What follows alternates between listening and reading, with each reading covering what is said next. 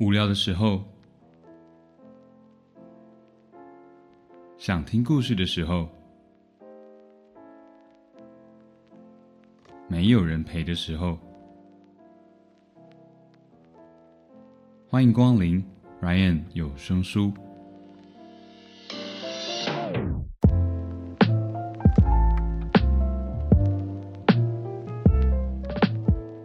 欢迎收听 Ryan 有声书，我是有声书 Ryan。大家今天过得好吗？一连做了三集跟毛小孩相关的节目，不晓得大家喜不喜欢？呃，国际猫狗日的串联活动进入了最后一周，这一集我来跟大家分享我曾经养过的狗狗的有声故事。另外呢，也别忘了明天八月二十六号是国际狗狗日，趁这一天要记得跟家里心爱的猫小孩过一个有仪式感的一天哦。这一期节目跟其他二十八个 podcast 们一起串联播出，主题是国际猫狗日，八月 podcast 毛孩子大集合。对这个主题有兴趣的听众，可以到各大 podcast 平台搜寻“国际猫狗日”来收听哦。虽然一连三周都是猫小孩的故事，但我试着在这三集用不同的叙事方式跟大家来分享。第一集猫咪庞庞的故事是用第三人称视角，也就是旁白的方式来讲述；第二集则是用第一人称，也就是把自己当做故事的主角来说故事。这一集呢，则是会用狗狗的视角来打造这个故事，会有点像是你可能看过的电影《为了与你相遇》，或是像《狗狗的旅程》那样的风格。这次的故事呢，还特别邀请到了鲁味帮的三位 bro 来跨刀演出主角。三位不愧都是有在剧场待过的狠角色，硬是给了我三种不同的表演风格，让我在后置的时候伤透脑筋。最后呢，只好决定一口气剪了三个版本，有点像致敬上班不要看的好来鸟演技这个单元的味道。平时有在收听鲁味帮的朋友，更是千万不能够错过哦！马上进入今天的故事，令路人讨厌的比克犬的一生。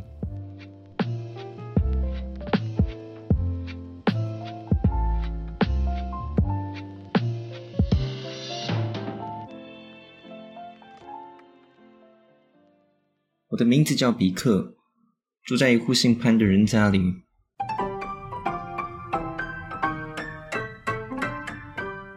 还记得那是个再一般不过的平日夜里，我跟一窝兄弟姐妹们被装进水果纸箱，放上机车的踏板，随着汽车一路前行，我们那些婴儿肥的身体也跟着机车刹车启动而滚来滚去。约莫十分钟后，机车总算起火停了下来。我的天，那真的是有够晕的！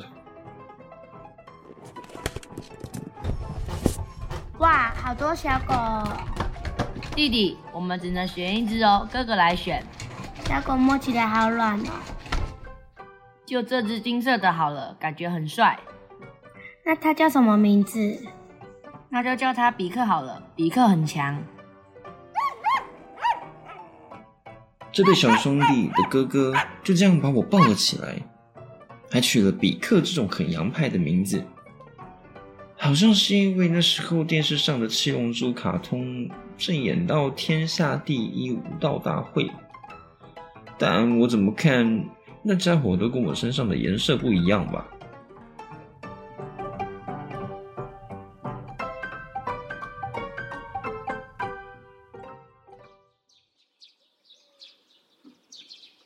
大部分的时候，我住在这家的院子里。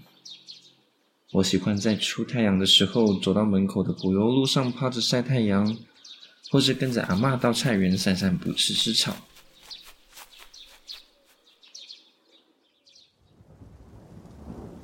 但这个地方比较常下雨，下雨的时候，我也蛮喜欢四处溜达，再回到院子里，用力甩干全身。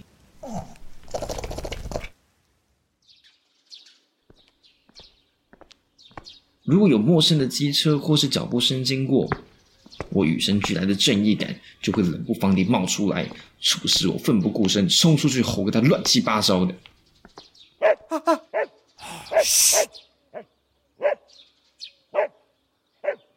我想，身为一只狗，守护这个家就是我天生的使命吧。随着陪伴着家人的时间越来越长，也对这家人越来越了解。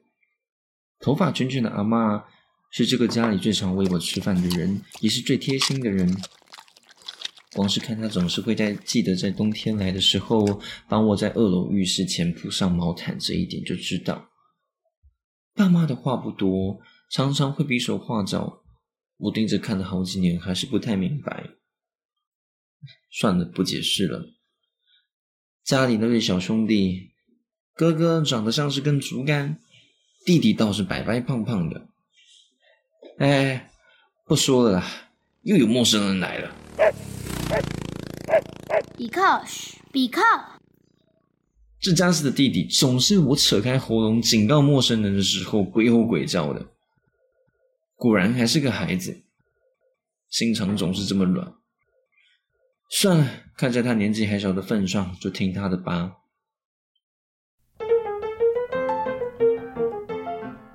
虽然体内流着要好好守护这个家的血，但恋爱还是一定要谈的吧。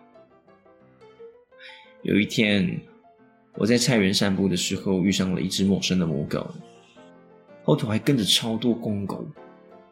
不知道怎么的，我也被吸引了，跟过去。难道这就是爱情吗？为了一清方泽，我与生俱来的正义感化身了偏执与霸道，只想每天跟他在身后得到他的芳心，也常常争风吃醋，跟那只黑狗、那只咖啡仔，还有那只白色的臭小子打上了一架，搞得全身伤痕累累的。记不得打了几次架。等我回过神来，发现自己已经在一个陌生的地方。大概一到两个礼拜，我没有回到那个家了。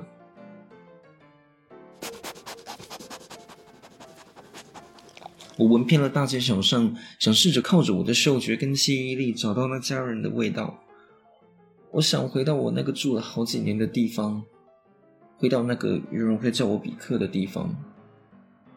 路途遥远。但远远看到那个巷子里有那个红色的信箱，我知道我到家了。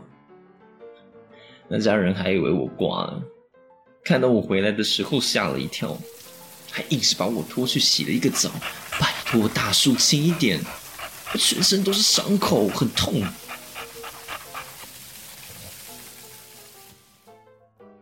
第一次失恋的痛苦，加上这趟回程的辛苦。都比不上回到这个家来的幸福。有家的孩子像个宝。很快的，我又继续恶狠狠的追着家里附近的陌生人跑了。毕竟这个家还是要由我来守护才行。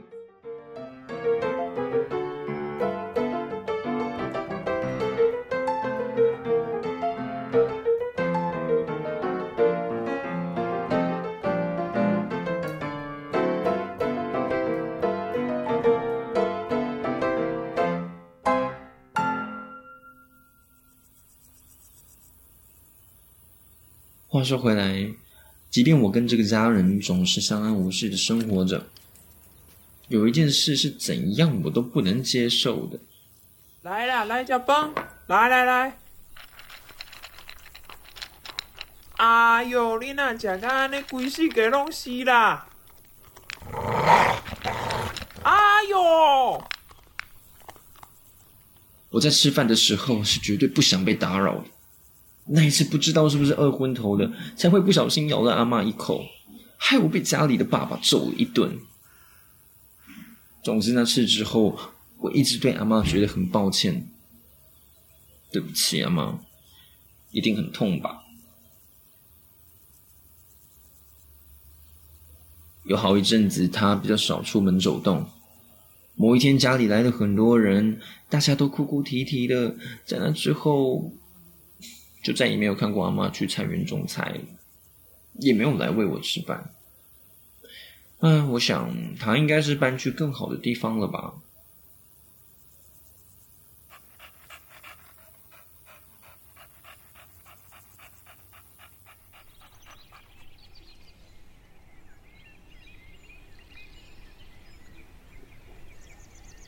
哎哎呦，啊，最近怎么肚子这么痛？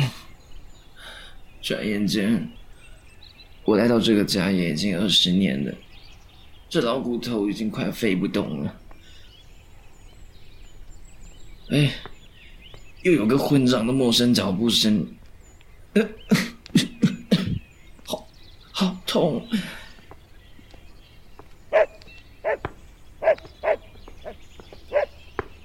比克，叫屁哦，连我都不认得哦。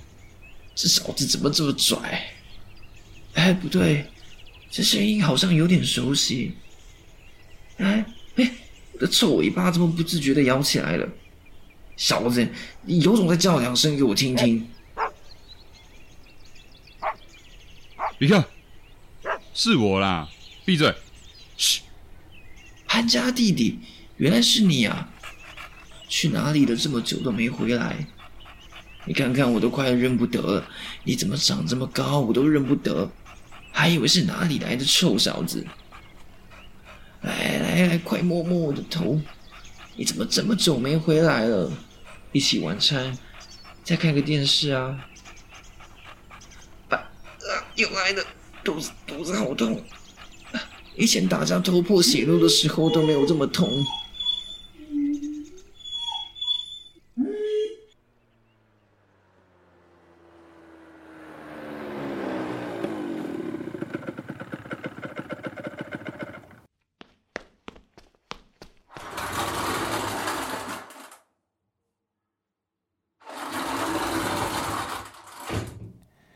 先生，我们在狗狗的体内检查到一颗蛮大颗的囊肿，虽然说是良性的，可以用手术切除，但是遗憾的是，嗯，狗狗年纪也大了，手术之后就没有办法像以前一样比较正常生活，狗狗可能就会蛮辛苦的。嗯，我知道这很难决定，没关系，你跟爸爸讨论看看，之后要怎么决定再跟我说。好晕哦。这里是哪？这张桌子怎么这么凉？哎，弟弟是是是你啊，比克。医生说你的状况不太好，虽然可以动手术，但是之后你就不能够到处乱跑，也不能用力哄那些陌生人了。抱歉，是我们没有好好照顾你。但我们真的不想看到你那么辛苦，你懂我意思吗？真的很谢谢你陪着我们一家人这么久，陪着我跟哥哥一起长大。如果有下辈子的话，要找一个认真好好照顾你的人家哦。你懂我的意思吗？谢谢你，闭上眼睛休息吧。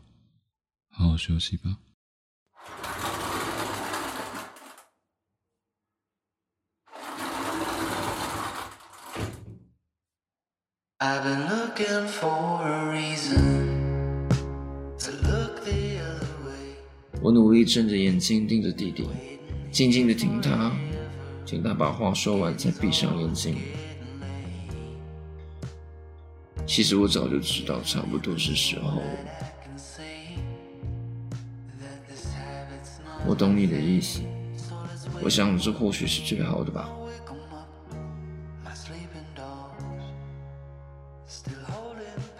那么，有缘再见了。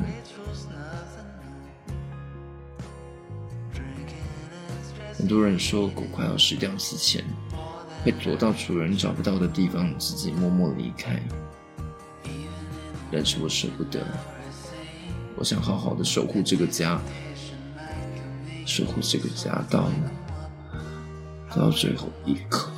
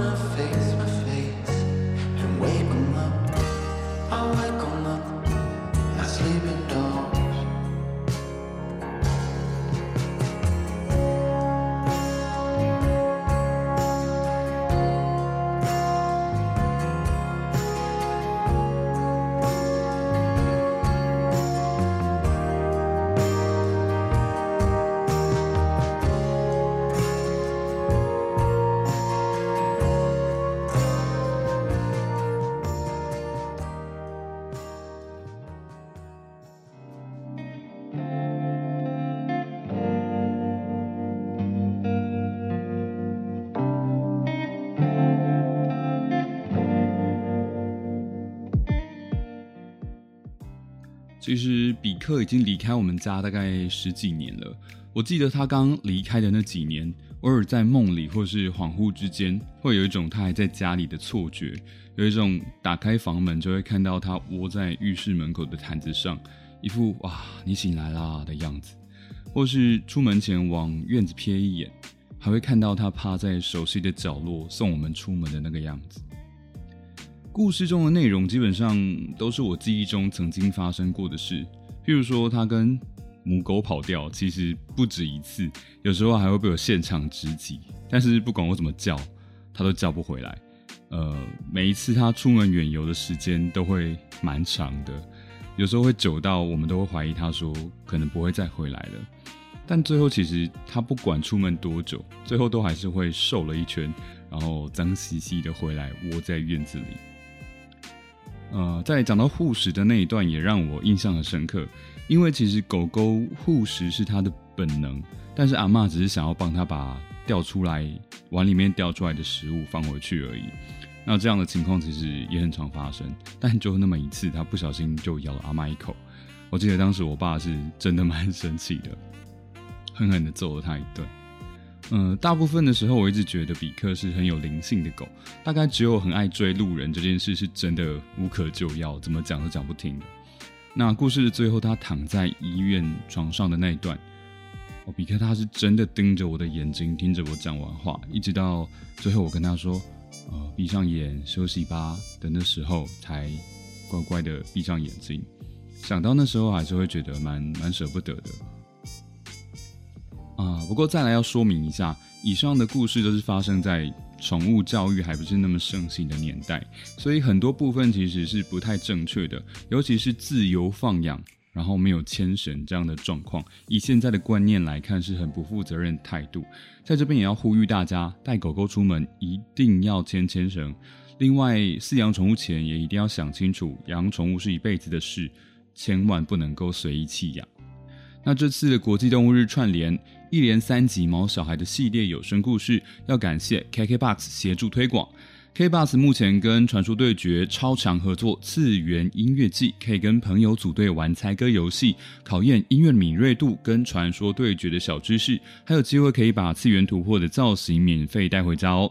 现在订阅联名方案，全家都可以享有首月免费听的好康，续订再送你永久的史诗造型，护长跟成员通通都有，数量有限，送完为止，让你组队也可以边 K 歌，可以到下方的资讯栏查看哦。当然也别忘了这次协助播出的让浪吃饱、浪浪粮食平台跟张妈妈流浪动物之家哦。最后要再次感谢这次跨刀演出的卤味帮的一方鸡哥跟小渣三位大大，喜欢他们的演出的话，就更不能够错过全台最卤的 Podcast 频道卤味帮哦。喜欢我的节目的话，请多多的追踪、分享跟投稿。那么今天的 Ryan 有声书就念到这里喽，感谢你的收听，Have a good day。